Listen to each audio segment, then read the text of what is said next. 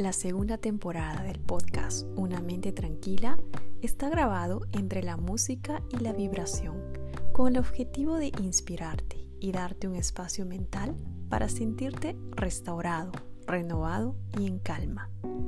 Una vez más, te doy la bienvenida a esta comunidad. Una comunidad que tiene como objetivo vivir una vida más consciente, en armonía con el universo y conectada con el campo infinito de posibilidades.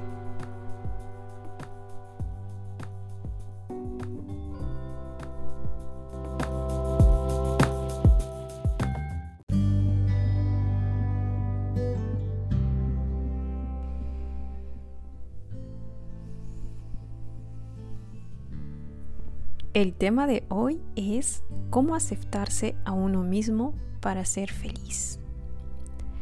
Mantener la autoestima en un buen estado de salud es necesario para que nuestro bienestar progrese.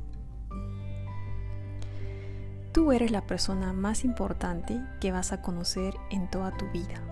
Por esta razón, el eje central de tu bienestar es el equilibrio interior que nace de la aceptación de abrazar con amor tu propia esencia. A lo largo del tiempo mantienes constantes vínculos sociales. Sin embargo, recuerda que también mantienes un diálogo interno habitual. Cuando tu diálogo interior se tiñe de culpa, quejas y reproches, entonces estás limitando tu potencial de felicidad. Por el contrario, cuando fomentas un tono amable y palabras agradables en esa conversación interna que te acompaña, empiezas a nutrir tu autoestima con aceptación.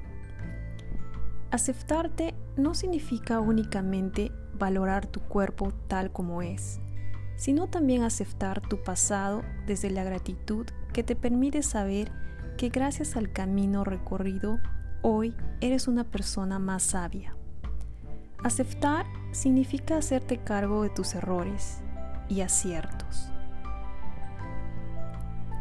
Aceptarte significa abrazar a esa parte infantil que late en tu corazón en forma de recuerdos de infancia que perduran en tu memoria. ¿Y cuáles son los beneficios de la aceptación?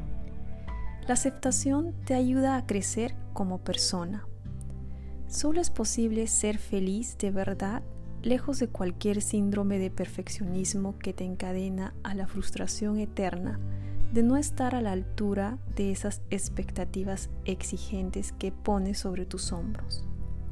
Es decir, no eres una máquina, sino una persona, una persona con virtudes, pero también con límites. Conviene no confundir la aceptación con el conformismo con el conformismo de creer que como ya eres de un modo determinado, no puedes cambiar tu carácter a determinada edad. Como ser humano, tienes un potencial de crecimiento personal. Sin embargo, todo cambio implica una decisión previa.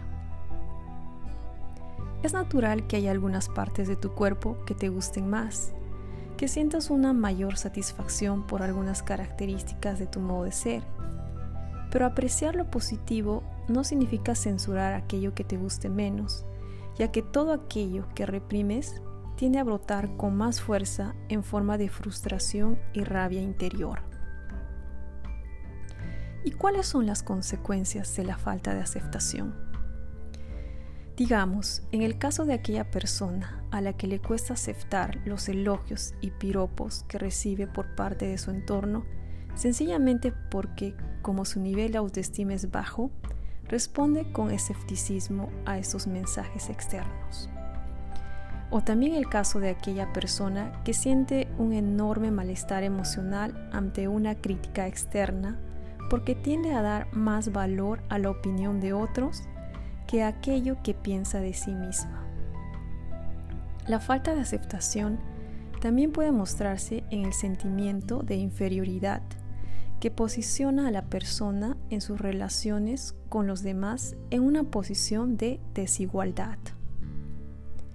La falta de aceptación también puede ser un síntoma de falta de madurez, al tener una visión totalmente distorsionada de la vida, aspirando al disfrute constante.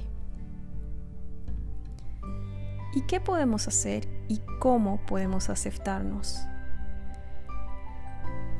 Y la pregunta es, ¿por qué es tan importante esta aceptación? Es importante porque cuando no te quieres como mereces, estás dando la espalda a tu propio corazón. Y la segunda pregunta es, ¿cómo empiezas a quererte? Bueno, ganar en aceptación significa aumentar el amor propio. Y ahora te voy a contar cómo puedes lograr este objetivo. El amor propio. Primero, gana libertad para aprender a decir no. Es decir, es muy importante que defiendas tus derechos personales desde la asertividad de establecer tus propios límites frente a quien vulnera tu espacio. 2. Existe una conexión constante entre aquello que más temes y aquello que más deseas. Por tanto, observa que hay al otro lado del miedo y conecta con ese objetivo para luchar por aquello que te importa, saliendo de tu zona de confort. 3. Observa tu propia historia personal de un modo objetivo. No te fijes únicamente en tus errores. Celebra y recuerda tus éxitos personales. 4. No juzgues con dureza tus decisiones del pasado.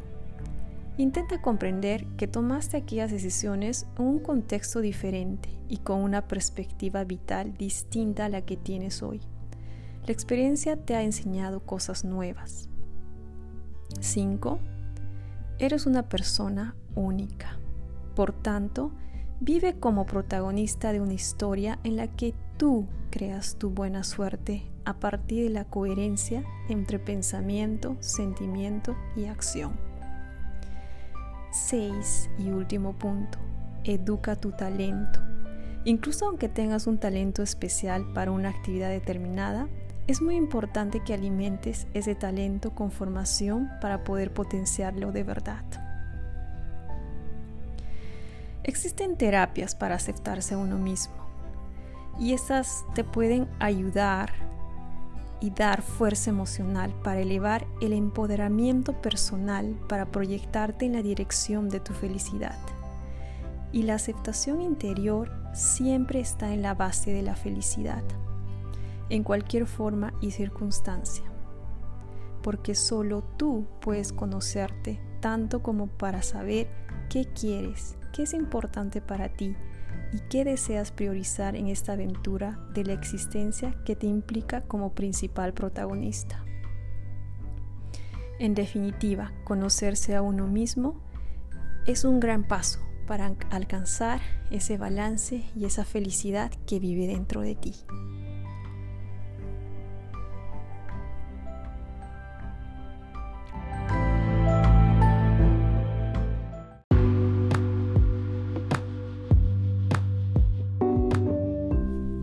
Eso es todo por hoy. Espero que hayas disfrutado de esta sesión y que sigas escuchando el podcast en tu plataforma favorita. Y cuando estés en esta plataforma como Spotify y Apple Podcast, te invito a suscribirte para que recibas una notificación cada vez que el episodio esté disponible para ser escuchado. El podcast Una mente tranquila está disponible cada domingo. Además, cada miércoles puedes escuchar las sesiones de micropasos. De esta manera puedes empezar a conectarte contigo mismo y encontrar esa calma que vive en ti.